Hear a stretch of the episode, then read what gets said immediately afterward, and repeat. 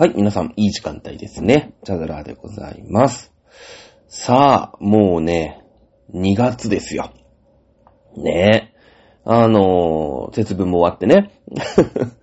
節分ね、あの、結構忙しいんですよ。なんか、恵方巻きとかっていうのを、あのーやんなくちゃいけないでしょで、例えばさ、なんだ、なんだろう。まあ、クリスマスとかさ、こう、まあ、忙しい瞬間瞬間ってあるんだよね。あの、スーパーなんかに勤めてたりするとさ、あるんだけど、あのまあ、ケーキはね、まあもちろんスーパーで買う人もいるんだけど、いや、スーパーで売ってるケーキも、みたいなとこちょっとあるじゃない。なんかちょっとバカにされてるみたいなとこあるでしょまあもちろん売れるんだよ。売れるんだけど、まあやっぱケーキ屋さんも世の中にいっぱいあるしさ、ね、いろんなとこでこう、まあケーキ買おうよっていう人は、まあなんかね、こう、ケーキ屋さん行って買ったりとか、ね、えーそれこそほら、スーパーの中にケーキ屋さん入ったりするじゃない。ね、コジコナーさんとかさ、シャトレーゼさんとかさ、ね、いっぱい入ってるじゃない。アンアンデルセンはパン屋か？ね。だから、その、まあそういうところにこう、分散するじゃないですか。ね。だけど、あのー恵方巻き、あるよね、恵方巻き。じゃ恵方巻き何、どこで買うかっていうと、まあ寿司屋っていう人もいるのかな多分世の中寿司屋でも買う人いると思うんだけど、まあ、大概スーパーで買うのよ。なんか、ああいうのって。だから、多分ね、まあ、それそれはまあ、部門とかまあ、いろんなところにもよるんだろうけど、恵方巻きってね、多分一番忙しいんじゃないかな。うん。あの、なんだろう、恵方巻きって、店で巻くのよ。まあ、それはわかんない。弊社は、弊社は、弊社はね、巻くの。ケーキはさ、あの、弊社は作らないじゃない。ね、そのケーキ屋さんとかは作るかもしんないから、その職人さんはめちゃくちゃ忙しいかもしんないんだけど、まあ、基本その、うん、工場で作られたものが納品されてくるのね。もちろん忙しいんだよ。で、あと、ほら、焦かしちゃダメじゃん。ケーキだからさ、傾けたりしたり、ね、あと温度管理とかそういうのも、まあ、ね、気を使うから、めっちゃ、めっちゃ嫌なんだけど、めっちゃ嫌なんだけど、あの、恵方巻きはね、お店で巻くのよ。いや、もちろんね、あの、すごい簡単になってるよ。あの、あんだけ、多分ね、一日どんぐらい巻くんだろう海鮮巻きだけで、多分ね、1500本ぐらい巻くんだよね。あの、ちょっと大きなお店だとね。だから全部で5000本とか、あの、ほら、普通の椎茸とかさ、桜伝舞とかさ、ああいう恵方巻きとかをね、えー海鮮巻きとかさ、あとなんかカツが入ってるやつとかさ、まあ、いろんな恵方巻きが世の中にあって、楽しいんだけど、まあ、一番売れるのは海鮮なんだけど、海鮮だけで多分1000本とか1500本とか平気で巻くんですよ。うん。ね。だから、その、まあ、とにかく、店でさ、こう、やんなくちゃいけないから、まあ、大変なんですよ。ね。だけど、あの、まあ、ちょっとね、簡単にはなってて、その、芯、芯になってんだよ。ね？例えばこう、うーん、海鮮とかだとさ、えーもう半分凍ってるような、ね？半分凍ったじゃん段階で、卵の、こう、なんだろうね、1センチ角、角材みたいなね。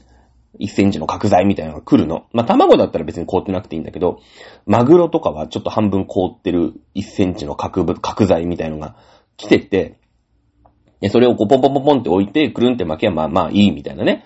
さもうなんか、生のさ、マグロ切ってるとかやってたら、とってもじゃないけど間に合わないから。ね。あの、結構忙しいんですよ。で、今年どうでした？皆さん。あの、恵方巻き、ね、買えました？ちゃんと。あの、品切れしてなかったですか？品切れ。ね。あれもさ、面白くて、その、恵方巻きだけ、フードロスめっちゃ言われんのよ。もう、どっかのタイミングでバズったんだよね。うん。そのなんか、閉店間際にね、こんなに売り場になんか、恵方巻きがあって、これあとね、5分で、まあ、お店が閉店するわけだから、あの、みんな捨てちゃうのか、みたいなのが、何年ぐらい前かな。あの、まあ、ツイッターだか、ね、えー、フェイスブックだか、あの、インスタグラムだか知りませんけど、TikTok とかな、なのかわかんないんだけど、まあ、どっかの、まあ、お店とか、そのどっかの、まあ、スーパーでそれがバズっちゃって、ね、なんかすごい叩かれたの。ね、まあもちろんその、フードロスはいいさ、それは良くないんだけど、ふ、その、恵方巻きだけ捨てちゃいけないみたいなね。うん。そんなのは、なんかもう、ね、ダメ、ダメなんだけど、別に恵方巻きだけがダメなわけじゃないじゃん。特に、特別な何かそんなさ、なんか希少なね、その絶滅危惧種のなんとかを使ってたりとか、そういうんじゃないでしょ別に普段からフードロスはダメなんですよ。ね。だけど、その、やっぱり、バズるから、一回ね、その関心が高まっちゃってるから、その一般の人に対してのバズってるから。だから、その、フードロスは、まあ、とにかく、うーまあ、閉店の1時間ぐらい前には全部なくせと。ね。で、その代わり予約を受け付けてるんだから、買いたきゃ予約しろよ、みたいな感じじゃなかったですか。あの、弊社は結構そうなのね。うん。各店そうで、で、割と弊社割と大きめのスーパーなの。その、なんていうの？いわゆる食品スーパーっていうね、スーパーもあるし、あの、医療もね、あの雑貨とかそういうのも全部扱ってますよ、みたいな、まあ、総合スーパーみたいなさ、あの、スーパーもまあ世の中にあると思うんだけど、ね、あのまあ、そうすると2社ぐらいに絞られるんだけどね、大体ね。あの、とにかく、もう品切れさせると。ね。で、叩かれないように、叩かれないようにみたいな感じなんで、今年結構なお店で品切れ、まあ、去年もそうなんだけど、特に品切れさせる、みたいな、まあ、ちょっとおかしな話なんだけどね。うん。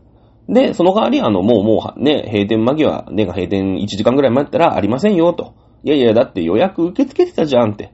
ね。夜遅い人は予約してくださいよって言うんだけど、そんなさ、ね、寿司1本買うのに予約なんか基本しないから、いや、8時とかね、まあ、その閉店、閉店9時としてさ、8時、7時半とかになって、もう全然ないと。ね、もうただのその、伝部のさ、あの、椎茸とかさ、ああいうね、普通の恵方巻きだけで、が、本当にちょろちょろっとあって、えー、会社もありませんよ、と。ね、えー、いうお店多くなかったですかね。うん、あれだけ言われるんだよね、本当に。ね、あれだけ言うんだったらさ、もっとなんか他のね、ものも言ってほしい。うん。ななんかほら、8時ね、例えば、閉店の10分ぐらい前に来てさ、天ぷらがないとかね、カツがないじゃないかとか言って怒る人いるんだけど、いや、そこまであなたのためにカツ置いといたら、それ廃棄になるんですよ、と。ね、だってほら、ほら、あと見てさ、今日はカツの気分じゃないわ、みたいなね。うーん、人がいたらさ、カツ売り残っちゃったらさ、あとはもう、ね、えー、まあ、値下げして売るか。まあ、値下げをね、目当てに来る人もいるんだけど、あと捨てるしかないわけでしょ？ね。あの本当にね、そのフードロスの問題、まあ、これだけほら物価が上がりますよとか、ね、SDGs なんて言ってると、多分ね、まあこの、まあ21世紀始まってまだ20年ですけど、まあこの21世紀のね、えー2020年、20年、30年、40年、50年ってなっていくんだけど、結構ね、あの、住みづらい世の中になっていくような気がするよね。あの、スーパーとか、まあコンビニもそうなんだけど、便利すぎる。うん。ね。あの、まあそれね、もちろんほら、ふらっと行って、5分前に行ったってカツがあるよ、天ぷらがあるよっていうのが当たり前のね、この失われた30年間をずっとこう、まあ過ごしてたわけよ。うん、だからまあ儲かんなくなっちゃったんだけど、やっぱりね、あの、まあそんな時に来ても、もうないですよ、物は、と。ね、いうね、世の中になっていくような気がしますよね。うーん、なんかね、まあそんなことをですね、あの、恵方巻きをたくさん巻きながら、ね、あの、恵方巻きをたくさん売りながら感じましたね。ええまあ今週末にはですね、もうバレンタインですよ。もうね、毎週のようにあるの。ね、イベントが。ね、えー、なので、皆さんのね、えー、愛の告白から、ね、えー、ただの義理までお世話していきたいと思いますけれどもね。はい、そんな感じで、えー、2月、ね、一番忙しいね、なんかね、もう年末も終わってさ、ほっと一息かなと思ったら立て続けにイベントがあるっていうね、えー、感じでございます。さあ、えー、そんな感じで。えー、っとですね、えー日本史 B 共通テスト2023解説やっております。えー前回で大問1、大問2、大問3。まあ、半分終わったわけですね。半分終わりました。はい。えー、まあね、その、テストの解説をバーっとしていきましたので、あのー、まあ、えー、あれですね、あのー、なんていうのかな。こう、と、ずっとね、問題をこう追っていますので、で結構さ、私喋るから、あのー、ギリギリじゃないなんか、いつも大門1で結構1時間ちゃんと喋っちゃうんで、まあ割とね、その、はしょっちゃう。その、問題だけバーって追ってって1時間過ぎちゃうんで、えー、まあ、喋りきれなかったことが結構あるわけよ。ね。えー、ですので、まあ、半分終わったところでね、この大門1、大門2、大門3までで、うーん、まあね、語りきれなかった。うん。補足説明をね、えー、今日はね、やっていこうかなと。いうふうに思っております。さあ、えー、まあ、といってもね、全部の問題を補足説明するのもなんですから、ちょっとこう絞ってね、えー、やっていこうかなと思っております。さあ、あ大門2ですね。大門2。やっぱりね、えー、大門2番が、まあ、面白い問題でしたよね。えー、陰陽道。ね、えー、陰陽道。まあ、大門1はま地図の問題でしたので、まあなんかね、うん、ふわっと解けましたけれども、陰陽道について、まあいわゆる古代、それからまあ中世に入るかな、えー、ぐらいの、うーん、まあ宗教観というかな、うん。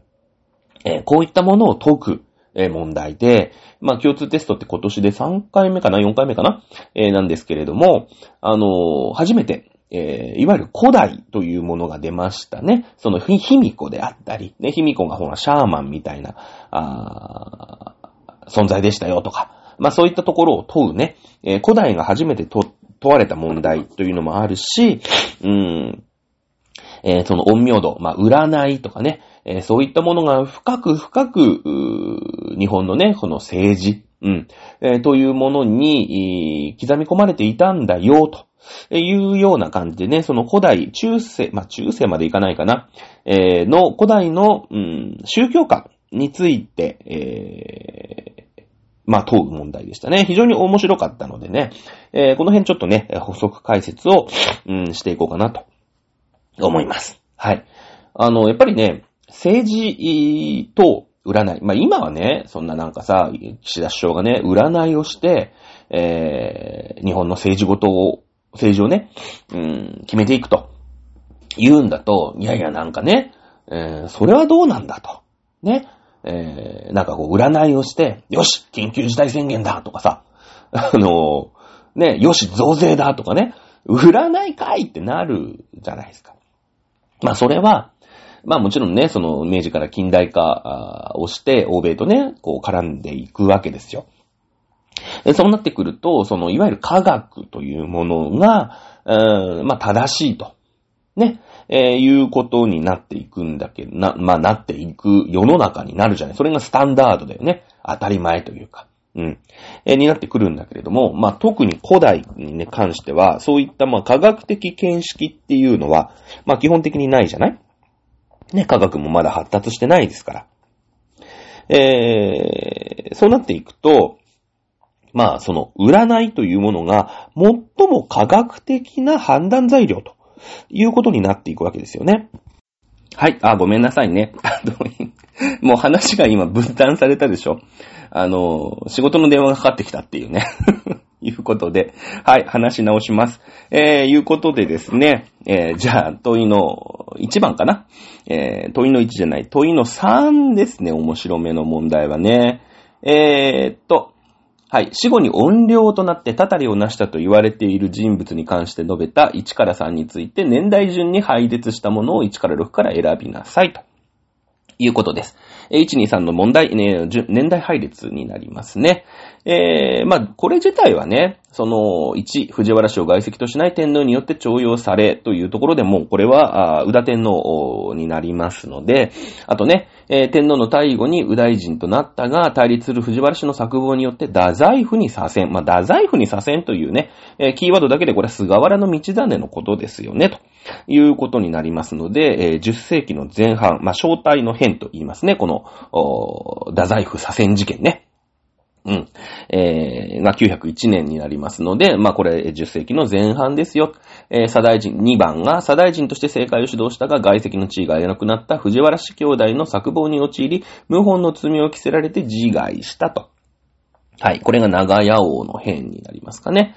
えー、まあいいんですけれども、問題自体はね、そんなに難しくないです。その、藤原氏兄弟って言ったらもう藤原四兄弟のことになりますね。えー、ムチマロ、馬愛、ふさまえ、マロ。これ3、4人ですよね。えー、です。はい。まあ、これもね、えー、で、3番、ま、天皇の弟で皇太子であったが、神と造営の責任者が暗殺された事件の首謀者とされ、淡路へ流刑になり、まあね、えー、神と造営なんて何回もある話じゃないんですよ。ね、えー、その土地で餓死したと。いうことでですね、これ藤原京の話だというところになりますので、まあ問題配列で、まあ解くのはそんなに難しくないです。ただね、えー、この、まあ、太宰府に左遷されるわけだよね。うん、まあ今で言うと、まあ、右大臣。えー、まあそうだね。うん、ナンバー3ですよ。ね、だから、まあ、会社で言った専務みたいなもんだよね。えー、右大臣と左大臣、どっちが偉いか分かってますか？えー、左大臣のが偉いです。まあ、この時の左大臣が、あ藤原の時平という人なんですね。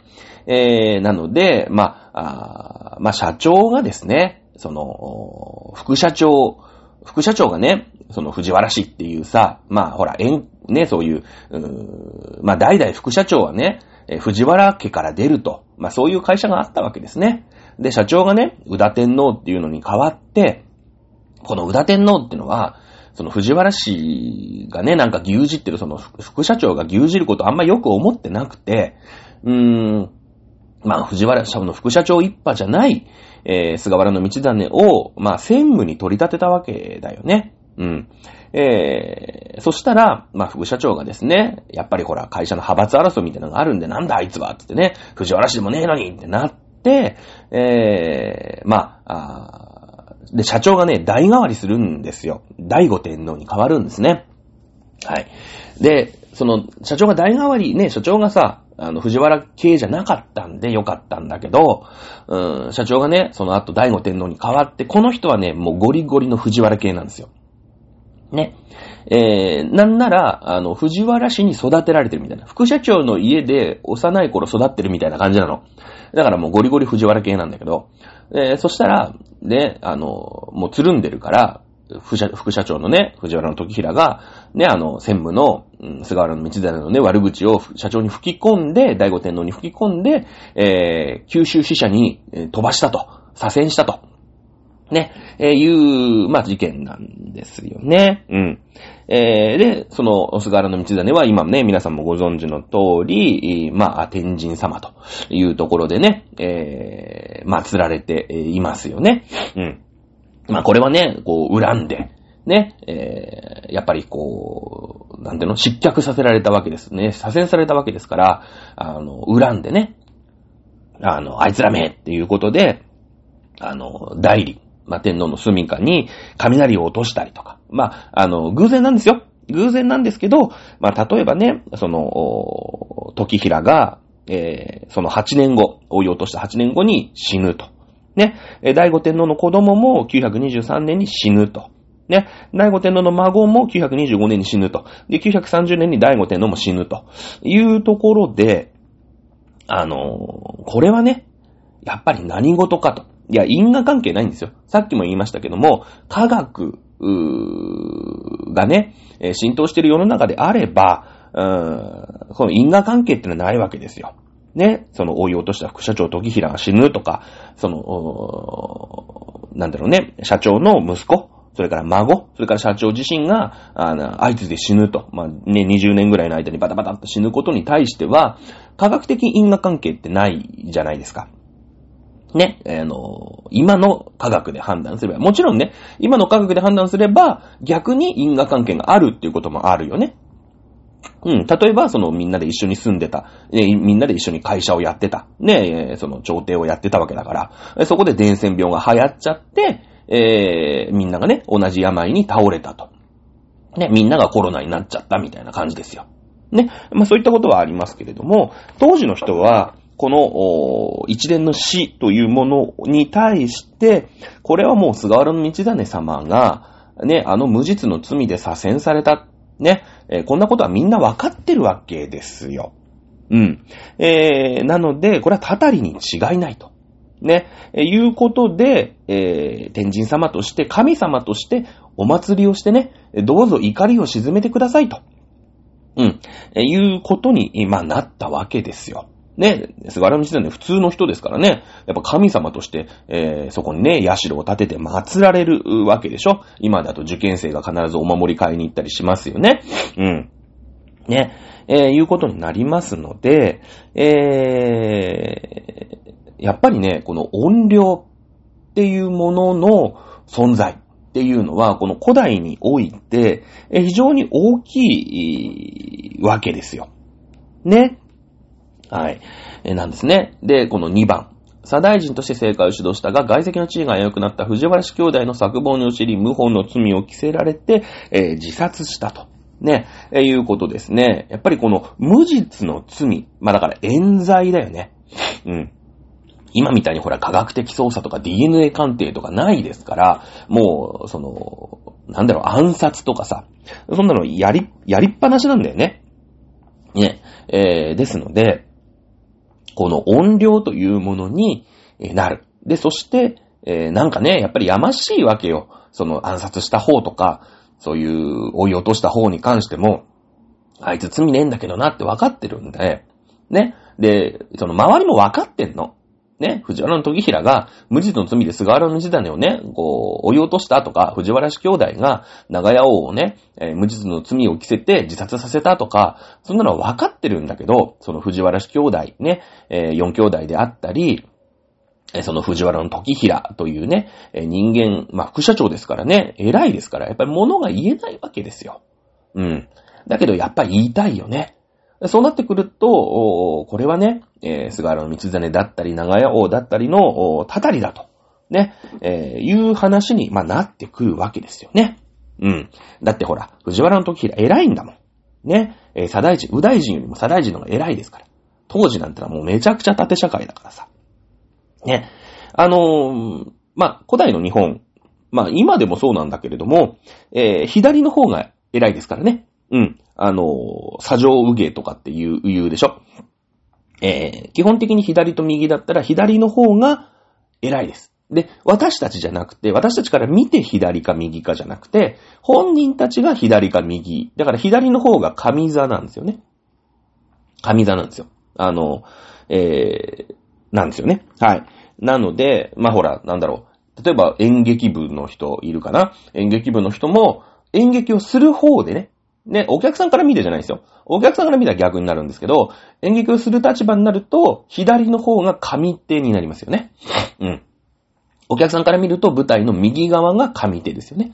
で、左が下手になるじゃないですか。お客さんから見てですよ。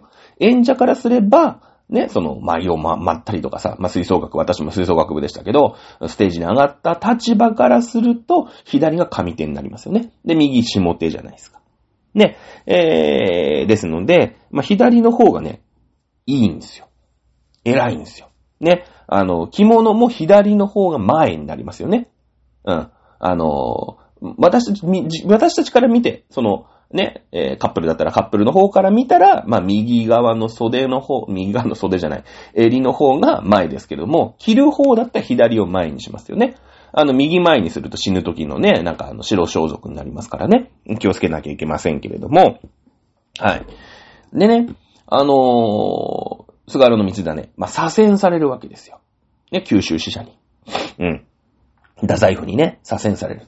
これはね、左のほら、左遷っていうぐらいだから、左にね、飛ばされる。左に飛ばされる。これは、こうなんていうの？に、自分からさ、左遷だっていう人いないですよね。あいつは左遷されたってこう、一般 P が言うじゃん。一般 P は、あの、演劇部で言うとこのお客さん側だから、左に流されるっていうのを左遷なんですね。だからさ、左っていう字書くんですよ。ね、本人からすれば、右の方に追いやられる。ね、立場が悪い方に追いやられるっていうのが、まあ、席字で言うとね、右の方に追いやられるのが、あのまあ、左遷なんだけどね、左遷はほら、あの、一般品、オーディエンスが言う話ですからね、えー、左の方に流されることを左遷って言うんですよね。はい。基本的には左大臣よりも右大臣の方が偉いです。これなんでかっていうと、うん、まあ、天皇がお住まいになる代理、ありますよね。まあ、平城京なら平城京、平安京なら平安京。まあ、もうな、言ったら長安とかのね、えー、港でもか、あの、都でも構いませんけれども、基本的に一番北に、あの、代理っていうさ、天皇の住みかがあるんですよ。ね、えー、あるじゃないですか。で、こう、天皇陛下はね、南向きにこう、おわしていただけるわけですよ。これなんでかっていうと、あの、北極星を背にするのが、まあ、尊いとされるんですね。北極星ってのは動かない。いつも同じところにあるわけですから、その天皇の普遍さとかさ、ね、えー、その地位の絶対的な感じ。だってほら、なんていうの？バックがさ、ね、えー、決まらない。ね、と、なんかガチャッとするじゃないですか。オリオン座が出てみたりさ、北斗七星、まあ、北斗七星はちょっと近いか？わかんないけど、こうね、なんとか座なんとか座ってこう変わっていくでしょ？普通の星空だと。ね。えー、だけども、まあ、北極星だけは変わらないわけですよ。そうするとこう、なんていうの、五光が差してるみたいな。そんな雰囲気ありますよね。なので一番北に、あの、基本的には置くんですね。で、南側を向くわけですよ。ね。えー、京都もそうでしょ？あの、天皇の代理から見て、天皇は一番北にいて、まあ、京都の一番北にありますよね、代理ってね。うん。で、それの、御所から見て、左側が左京区ですよね。で、右側が右京区ですよね。ね。えー、ですので、京都の地図、今は基本的に北が上になの地図ですから、えー、左側に右京区って書いてありますね。で、右側に左京区って書いてあるんで、逆じゃないかって思うんですけれども、これは天皇から、ね、北側から南を見て左側が左京区ですから。はい。で、そうすると左京区の方から手、日が昇るんですよね。日の出を迎えるんです。で、えー、日の入り、右京区に向かって日が沈んでいく。まあ、それは東と西ですから。ね、やっぱりさ、ね、日の譲るところの天使、日、没するところの天使に賞を送る。えー、いかがですか？みたいなね、聖徳太子がこう、煬帝。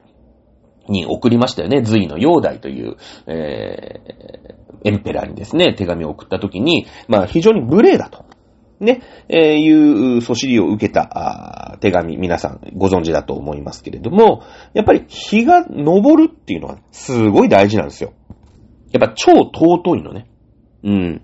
超尊い。だから、左京区の方が、ちょっと格が上なんですよ。ね、赤字で言うと、えー、天皇の左側の方がやっぱ上なんですね。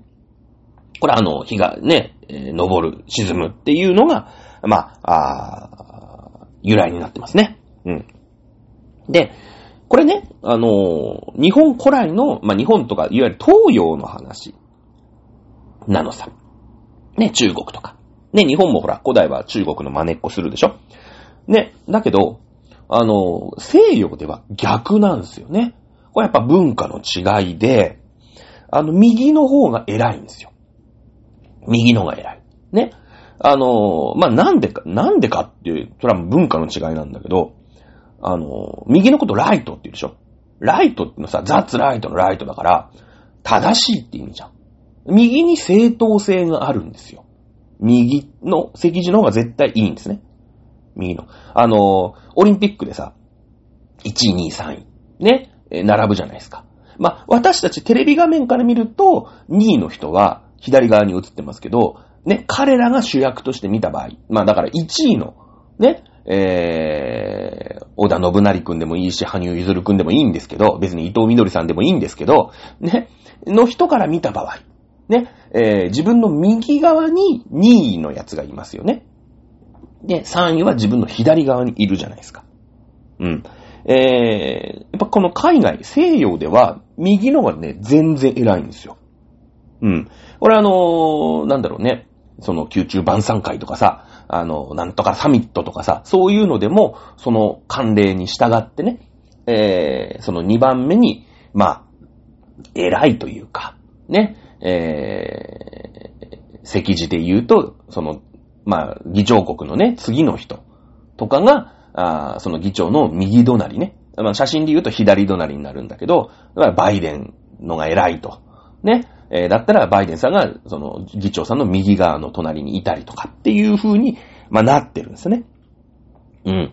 あのー、これは西洋の文化がね、入ってきてて、まあ、今はほとんど右側の方が偉いっていうのが、まあ、日本でもね、えー、割と通例になってきてて、その、いわゆる天皇家の、その一般参賀みたいなのあるじゃない？んで、こう、出てくるじゃない？なんか天皇陛下こうやって手振ったりするときも、とか、うん、記者会見とかね、記者会見っていうのかな？なんかそういう、うん、まあ、天皇陛下がお言葉をこう、発せられる時とかも、必ず天皇陛下ね、え、の方が右側で皇后様が左側にいる。ね。私たちから見ると逆ですよ、もちろんね。天皇陛下の方が左側にいて、皇后様が向かって右側にいますね。うん、います。はい。これ西洋式のその儀礼に乗っ取って。まあ日本は古来、中国とか日本だと古来って言うと逆なんですけどね。うん。まあその、今ね、テレビとかさ、なんかほら、なんとか通信とかね、えー、ロイター初共同みたいな感じになると、なんだあれはと。ね、えー、ジャパンはエンペラーの方がね、えー、まあ、テレビ画面で言うと右にいるじゃないかと、おかしいだろうってなっちゃうんで、まあ、それに、まあ、乗っ取ってる。いうことになるんですよね。でも日本の古来的な感じでは、あの、向かって、まあ、右側ね、の方が、左側の方が偉いと。いうことになってますので、皆さんのうちでおひな様のお代理様、もうね、2月の9日ですからそろそろおひな様出す人もいるかもしれませんけど、おひな様どっちが左ですかね？うん、おひな様的な雰囲気でね、おひな様どっちに飾るか問題ですよね。これあの昔からの、うん、例えば京都とか、大阪とか、ね、古い、あの、伝統ある、おひな様の並べ方だと、向かって右側にお代理様ね。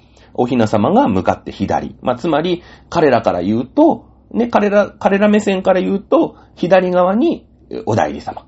で、右側におひな様なんですね。うん。でも普通今は、私たちもね、えー、おひな様売ったりしますけれども、まあ、関東の方、まあ、新しいね、その文明、えー、西洋文化が、まあ、あバーッと入ってきて、そこにこう溶け込んだ社会では逆ですね。えー、その先ほどの天皇陛下の話じゃないですけれども、向かって右側にお雛様ね。で、向かって左側にお代理様がいたりとか、うん、しますよね。うん。まあ、基本的には今もう日本もほぼ右上位ということで、えー、話がまあ進んでますよね。うん。あの、プリンセスプリンセスのね、M って歌ありますよね。あなたがいない右側にって言ってますよね。うん、男性が右にいるんですね。時代がわかりますよね。今そんなこと言ったらなんかね、えー、女性蔑視だみたいな話になりますけれどもね。えー、当時はそれで良かったんでしょうね、おそらくね。うん、だってあんだけ流行るわけですから。ああ、男性は右だよね、みたいなね。えー、感じなんですかね。えー、牧原のりゆきね。えー、もう恋なんてしない。はい。えー、いつもより眺めがいい、左に少し戸惑ってるよってことですよね。彼女に振られて、いつもより左の眺めがいいわけですから、やっぱ男性が右なんですね。今こんなの J-POP って言ったら大変なんじゃないですか？なんか、女性別紙だみたいになるかもしれないですね。最近の歌よく知りませんけど、えー、最近の歌でね、男性が右側だって言い張ってる歌あるんですかね？いたら教えていただきたいと。はい、思いますけれどもね。さあ、えー、まあ、そんな感じで、左大臣、右大臣の話から話がまあ、脱線はしましたね。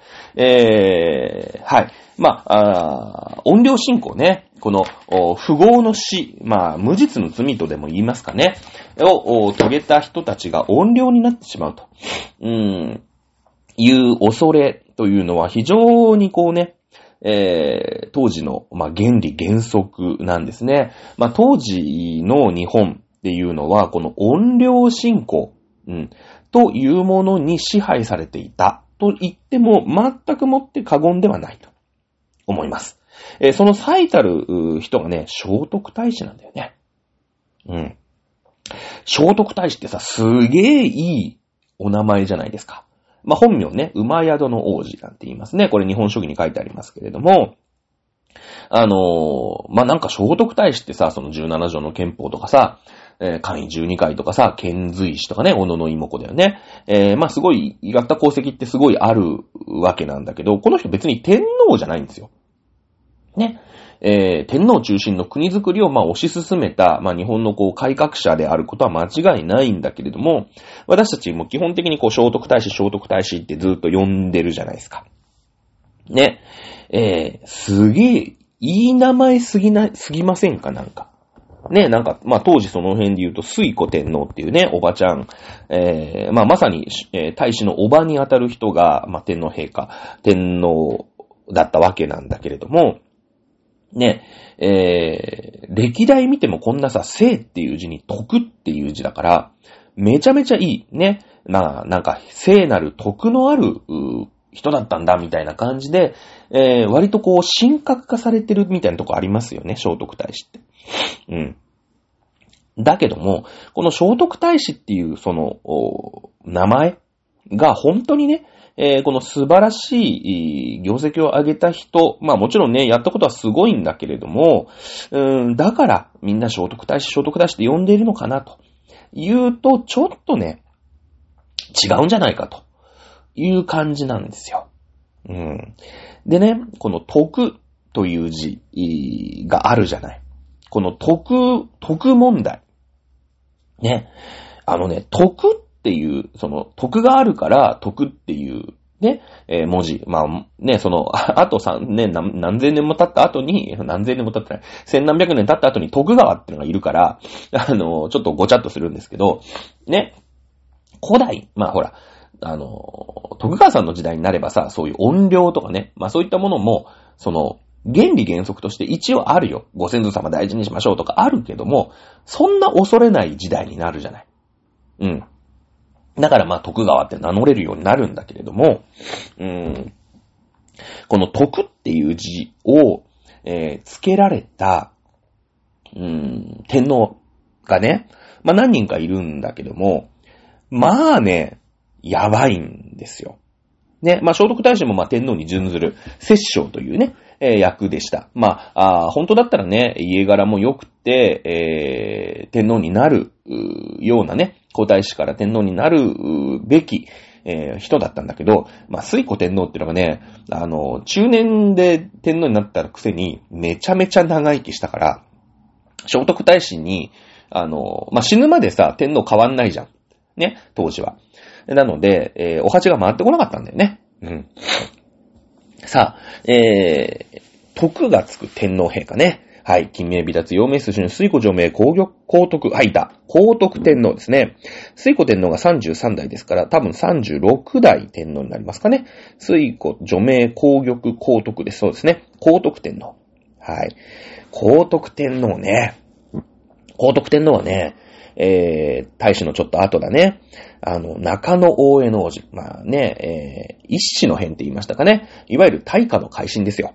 ね、蘇我氏っていうのがさ、まあ、ブイブイ言わせてね、牛耳ってるわけ。あのー、政治を。まあ、むか、その、ちょっと後で言う藤原氏みたいなもんだよね。うん。ね、えー、それを、ちょっとね、やっぱり、長いことさ、そういうね、わけわからんやつが、牛耳ってると、良くなくなるわけで政治が。で、中野大江の王子とね、えー、藤原の鎌足りがバチャって切って、まあ、そっから藤原氏ってのがぐいぐい来るわけよ。ね、えー、言うんだけれども、えー、そのね、まあ、皇徳天皇って、その、その代替わり、まあ、まあ、革命というかクーデターだよね。はっきり言って。で、その蘇我の、蘇我氏っていうのを、こう、排除して、新しい国づくりをね、もうちょっと腐敗しちゃったから蘇我氏ばっかりで、ね、やるぞいうことで、都もね、この時変えたんですよ。うん。えー、ヤマトにね、ヤマト牛、ヤマト宮ってのを作って、新しい国をね、作るぞって言って革命軍、その中野大江の王子とね、えー、藤原の鎌足りが、あてね、その、蘇我氏をね、全部ぶっ殺して、ね、新しい国を作るぞって言って新しい天皇を立てて、こう、改革をしたんですよ。ね。今の、今で言えば、その、首相とか、霞が関とか、ああいうね、人たちを全部ぶっ殺して、うーん、そうね、例えばなんかわかんないけど、池袋に新しい首相官邸を作って、国会議事堂を作って、ね、えー、新しい総理大臣を立てて、えー、国をね、新しい日本国をしますみたいなさ、そういうクーデターよ。で、この皇徳天皇ってのは、その古い、ね、古い首相官邸にいるわけだよ。なん、なんて天皇なんだから。で、いきなりさ、その、クーデターが起きるわけだから、えー、知らないよね、皇徳天皇ちゃんと話されてないよね。うまことうまいことやって、相関としてうまくやってたんだからさ。ね。で、ある日突然ね、えー、池袋に、総理官邸ができて、国会議事堂ができて、そういう霞が関みたいなさ、なんとか省、なんとか省みたいなビルとかもできて、ね、勝手になんかそういう新、新しい日本ですみたいな感じで政治やられたもんだから、古いね、霞が関の首相官邸に置き去り。ね、ある日突然起きたら、そのお月のさ、政務秘書官みたいな人とか、うん、そういう大臣とかも全員いなくて、ポツン、まあそりゃ、そのね、すんげえ近い、お近づきのさ、なんていうの、お世話するね、女官とか、そういう人はいたかもしんないけど、もう、置き去りにされんの。で、まあ、はしご外かされちゃってるから、もう天皇でもなくなっちゃうのね。次の天皇になっちゃうから。ね。えー、そ、そして、こ、まあ、孤独死だよね。うん。やっぱ、ちょっと寂しい死に方してるじゃないですか。ね寂しい。やっぱ、恨むよね。なんか、天皇だったのにさ、勝手にはしご外されてさ、ね、古い都に、ね、孤独に置かれて、もう何の権力もないみたいな。うん。ね。はい。えー、これ皇徳天皇ね。はい。水古著名、工業皇徳、最名天智、公文天武、自動文武、厳明、厳正、聖武、貢献、十人、聖徳がいたね。聖徳天皇。はい。えー、聖徳天皇といえば、この人女の人なんだけど、湯気の道教っていうね、坊さん。この人天皇家でも何でもないんですよ。ね、ただの坊主。だけど絶倫だったらしいんだけどね。この人ね、この聖徳天皇の、まあ、愛人だったんだよ。うん。えー、湯気の道教の、湯気の道教事件いうのを起こして、まあ、自分のね、愛人、ね、えー、湯気の道教を天皇、次の、自分の次の天皇にしよう。もうとんでもないわけ。天皇家って言ったら、まあそういう特別な家じゃない。番家一世じゃないけど。うん。ね。その、神々と交信ができる。ね。えー、特別な、あまあ、家系、家柄なわけよ。そんなのに、そんな天皇にね、その湯気の道教っていう、今、いわゆる在野というか、ね、えー、しかも坊さんだよ。昔はさ、その天皇家なんだけど、その勢力争いを避けるために、あの、天皇家に生まれた次男坊とか三男坊を出家させるみたいなさ、ね、坊主にするみたいな感じあったじゃないですか。なのに、坊さんの癖して、その、まあ、聖徳天皇と、ね、えー、セックスばっかりしてるわけですよ。はっきり言うと。ね、もう煩悩の塊みたいな湯気の道教っていう坊さんに、次の天皇にしようっていうことで、これはね、もうひ、ダメじゃん。そんなの許されないよねっていうことで、暗殺されるんですね。暗殺されるんですよ。やっぱり、まあ、これはね、その、日本の歴史上は非常にいいというかね、正当性があることだと思いますけれども、うーん、天皇家にとってみたらね、その暗殺しちゃうんだけど、まあ、聖徳天皇にとってみれば自分のね、最愛のね、だ、男に、えー、次の天皇になってほしいっていう願いが、うーん、まあ、あついえてしまう。ね、そして自分が殺、ね、そういう、う殺されてしまうと。いうとこで、あんまいい天皇じゃないんだよね。はい。次。ね、えー、と、工業国際メデコムデムジモ無限名芸書、商務貢献十人聖徳、公認幹部平勢佐賀、純南任命、門徳、いた。門徳天皇。うん。えー、門徳天皇はですね、まあ、門徳天皇が意外に、まあ、普通というかね、えー、門徳天皇も、えー、自分のね、うん、その、天皇家の、その勢力争いみたいのに巻き込まれて、その最愛のね、やっぱ自分の息子に、息子に天皇を継がせるっていうのが、まあ天皇家では一番こう、まあ目標というかさ、ね、やっぱり、そうすると自分がおじいちゃんとして、ね、えー、ブイブイ言わせることできるじゃないですか。まあ、上、とまあ、その後上皇なんていう話になるんだけど。ね、えー、最愛の息子を天皇にしたかったんだけれども、勢力争いに負けて、えー、天皇にできずに亡くなると。いう感じなんだよね。まあ、非合とは言わないけれども、まあなんかね、ちょっとこう、現世にね、うん、恨みというか、ね、えー、その未練を残しそうな感じだよね。うん。はい。えー、あと言うともう長くなりますので、ストック天皇。はい。ストック天皇といえば、保元の乱だよね。もうこの辺で源氏とか兵士とかの時代になってくるわけよ。はい。保元の乱、1156年でしたかね。えー、です。もうね、その、天皇中心の世の中っていうのがもう廃れちゃって、武士っていうものとつるんで、勢力争いをし出すわけだ。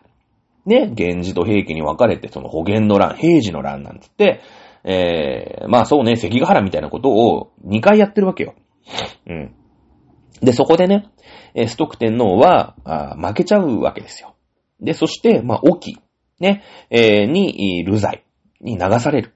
ね、えー、いうことで、この人はね、明確にこの天皇家に呪いの言葉、もうね、その沖に流される。だって、その武士の戦争に巻き込まれて、まあ巻き込まれてというか、ね、武士と一緒に戦争して負ける。そしたら、自分は天皇なんだよ。天皇なのに、流罪になるなんて、まあ、こんなこ、こんな屈辱ないよね。うん。もう、こっからさ、天皇家っていうものが、どんどんどんどん虐げられて武士っていうのが強くなって、この後だからほら、平の清盛が出てきますよとか、源の頼朝が出てきますよとか、で、その後もうさ、室町幕府で足利氏が出てくるでしょ？で、その後、なんか戦国時代でガチャガチャやって織田が出てきて、豊臣が出てきて、徳川が出てきてっていうところじゃない。ね？で、明治になってやっとこう、あの、徳川さんが、あまあ、明治天皇ね、天皇家にこう政治を返すと。いうので、やっと帰ってくるんだけど、うん。この走りだよね。こう武士がさ、ぐいぐい強くなってきて、えー、天皇を流罪にしてしまうなんてことは、まあ、当時の常識からしたらありえないことなんですよ。ね。だけど、ありえないんだけど、やられちゃうわけだよ。ね。だから、なんだろうね。その、貴族というかさ、ね、やっぱりこういうたっとい方なのに、えー、罪人としてこう余生を送らされてしまうということで、こう、その武士の世の中、まあなんだね、その天皇家、えー、まあ武士に下ってしまった天皇家を絶対ぶっ潰すからなって言って、こう、明確に呪ってるんですよね。うん。で、それが証拠に、ずーっと武士の世の中じゃないですか。ね、その天皇家にとっては、良くない時代が、そうですね、1156年ですから、軽く7、800年続くわけですよ。この後。だって天皇家に実験戻ってきてないでしょ、その後。ストク天皇が保元の乱で流されてから。ね。あの、まあ、天皇家、断絶はしませんでしたけれども、まあ、武士のね、そういう傀儡というか、まあ、武士のね、駒遣いみたいな感じ、その権威はありますからね、一応ね。いうところで、まあ武士にこう鼻で使われる世の中になるわけですよ。そんな天皇家恨んでやっかなっていうことで、こうストック天皇もね、えー、完全に呪ってますって言って、こう、呪いますって言って明言して死んだんですよ。ね。で、その後実際武士の世がずっと続いて天皇家は隅っちょに追いやられる時代がありますので、このストック天皇、ね、えー、は非常にこう世の中に恨みを持ってますよね。天皇中心の世の中にしたかったのに、ね、自分が負けて流されて、その後ね、その軟弱な天皇家が一応あるんだけれども、うん、武士に虐げられてるよ。そんな天皇家に呪ってやるからなって、この呪いが生きてるから、いつまで経っても、天皇家に、こう、実験が戻ってこないと。この人はもうだから、あれですよね。えー、もう明確に音量ですよね。800年音量が続いてるんですよ。明治まで音量がね、この人のストック天皇の音量効果が持続しているから、ね、えー、もうこれ、この人はもう、明確に音量としての実績がありますよね。信頼と実績がありますよね。はい。第81代、安徳天皇。はい、この人も有名ですよね。えー、壇の浦の戦い。ね、もう、武士の世の中。ね、平家と源氏が戦争してるわけですから、もう天皇家のどうこう合うこうじゃないの。うん。ね、で、それに巻き込まれて、まあ、兵士がね、一応、こう、天皇、天皇家と仲良くやってるんだけれども、その平家が負けちゃう。ね、壇の裏で。で、えー、2位のアマっていうさ、まあ、自分の乳母に抱かれて、その、ね、三種の神器と一緒に、壇の裏で、入、重水自殺するんですよね、安徳天皇ってね。この人有名だから皆さんご存知だと思いますけれども。はい。えー、やっぱこう、まあ、恨む、ね、その子供ですから、恨むとか恨まないとかって、なんか、このね、えー、水の下には、立派な都があってね、えー、若きにここにね、えー、バーと一緒に参りましょうつってバシャンって飛び込むんだけども、まあ、受水自殺ですから、はっきり言ってね、えー、なんならこう、何ですか？あの、無理心中みたいなもんですからね。うん。この人もまあ恨んでこう安徳って言ってね。そういうほら、非業の死を解けてるから、今度ほら、安、ね、安らかに、ね、安らかに眠れないよね、そんな死に方したらさ。子供のうちにね、そんなわけわかんない大人に連れられてさ、おばあちゃんと一緒にね、受水自殺、無理心中させられるなんてさ。なので、この人、安なんつってね、安らかになんていう意味も込めた文字を送られてますよね。安徳点のね。これね、だから、その、いい文字を与えられればられるほど、その人のね、一生がね、ね、とにかく安らかに眠ってくれみたいな、そういう意味あるんですよ。ね、あるんですよ。で、えー、最後、えー、純徳天皇ね。はい。純徳天皇は、あえー、っと、上級の乱、1221年ですね。あのー、もう、源頼朝の後、ね、えー、北条家の話。まあ、北条家なんてさ、もう源氏でもないわけですよ。一応源さんとか平さんっていうのは、うん、清和源氏とかね、えー、関武兵士とかって言って、天皇家にまあ一応ね、ずーっと辿れば、まあゆかりのある、まあ、まあ、貴族の下っ端みたいな感じでしたけれども、えー、北条氏ね、北条氏の世の中になっちゃうわけですよ。ね、あの、鎌倉殿の13人でも散々やりましたけれども。うん。そうなってくると、もうさ、関係ないじゃん。天皇家と。全く。ただの田舎武士ですよ、北条氏なんて。ね。えー、その人が、まあ、上級の乱が、えー、後鳥羽上皇が、えー、北条氏から実権を取り戻すために、えー、戦争を仕掛けるんだけど、後鳥羽上皇あっさり負けるんですね。で、その天皇チームね、上皇ですから。ね、えー、天皇チームが、その、連座制みたいのでね、えー、もう、なんていうの？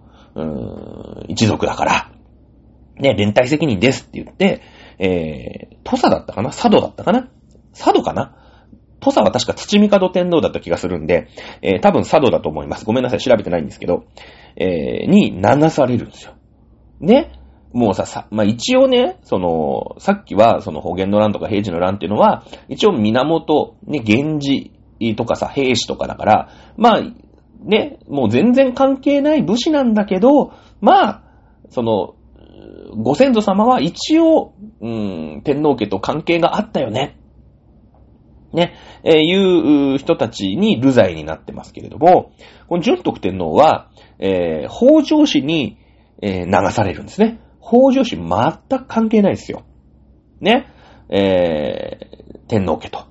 ね、もう武士の世の中、武士が強くなっていくっていうところになってきて、この人も純徳っていう名前を与えられてるのね。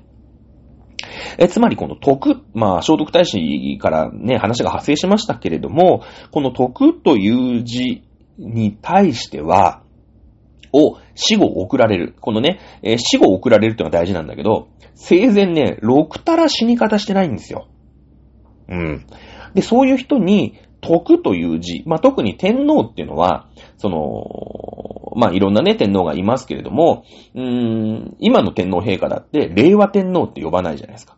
死んだ後に初めて昭和天皇とかね、えー、明治天皇とか、まあまあ別に、えー、皇徳天皇でも門徳天皇でもいいんですけど、呼ばれるようになるわけですね。まあ今はその、うん時代がね、えー、令和とかさ、平成とかっていう風に、えー、一個の天皇で一個の、こう、元号になってるから、まあ、あの人はどうせ令和の天皇って呼ばれるよねっていう風になるんでね。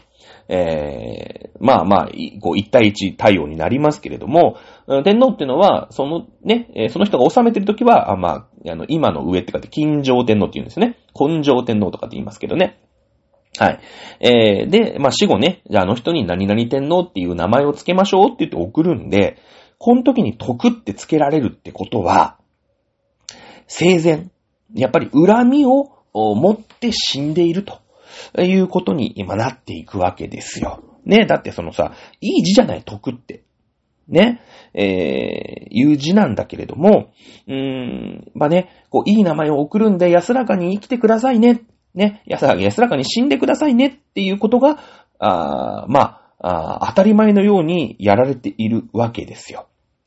ね、それだけ、その非業の死、例えば無実の罪を着せられて殺されたとか、ね、えー、まあ自分の愛人をね、天皇に、うーん、して、えー、したかったのに、まあ、できなかったよとか、まあ、未練を残す人になんとかこの徳という字を与えて静まってもらいたいというのがこの音量信仰。これがね、日本の、うーん、なんていうのかな、鎮魂っていうのかな、魂を沈めるっていうう根本原則だね。特に古代。うん。えー、まあ中世になりますともうほら、完全に武士の世の中になりますので、天皇がどんな死に方しようが知ったこっちゃないという世の中になっていくんだよ、この後。純徳天皇の後って。だから、その天皇にね、えー、なんか徳の字を与えたからって、その天皇のさ、影響力自体が大したことなくなるから、大したことできなくなるんですよ、天皇が。武士の世の中だからね。江戸時代まで。うん。なってくると、別に天皇がどんな生き様だったろうかってのは関係ないし、どんなね、そんな安らかに眠ってくれなんて誰も思わないので、純徳天皇以降、徳の字を与えられた天皇っていうのは、まあ、いないということになります。えですので、まあ逆に言えばね、まあこの、お天皇陛下がね、えー、亡くなられた後、まあ愛子様が継ぐのかな？次の元号っていうのが発表になりますよね。えー、まあ菅当時の官房長官が令和を発表し、発表してね、令和おじさんとか言われました。えー、平成は確か小渕さんですよね。小渕慶三さんが、えー、平成でありますとかって言いましたけれども、この徳という字が使われる言語っていう可能性はほぼゼロだと思います。やっぱりこの天皇家の、うん、えー、習わし。で、徳の字に関する意味っていうものは、まあ、ちょっと歴史を知ってる人間だったらわかるんだよね。うん。だから、あわかんないですけども、何徳みたいなね、何々徳みたいな言語っていうのが今後つくと、うん、そのね、えー、天皇陛下は、まあ、なん、何、なん、ちゃら徳天皇って呼ばれることになるわけじゃないですか。そうすると、うんやっぱり過去のね、前例からいくと、えー、やっぱ良くないというか、まあ、生前、えとんでもないことがあったから徳の字を送られた問題っていうのがあるんで、えー、はこのはないでしょうね、おそらくね。はい。えー、やっぱね、日本のこの古代の政治っていうのは、これが科学なんですよ。うん。ね。えこれが非常に理にかなったあ科学。ね。最高に、えー、発展した科学なんですよ。この音量を沈めるっていうことが。ね。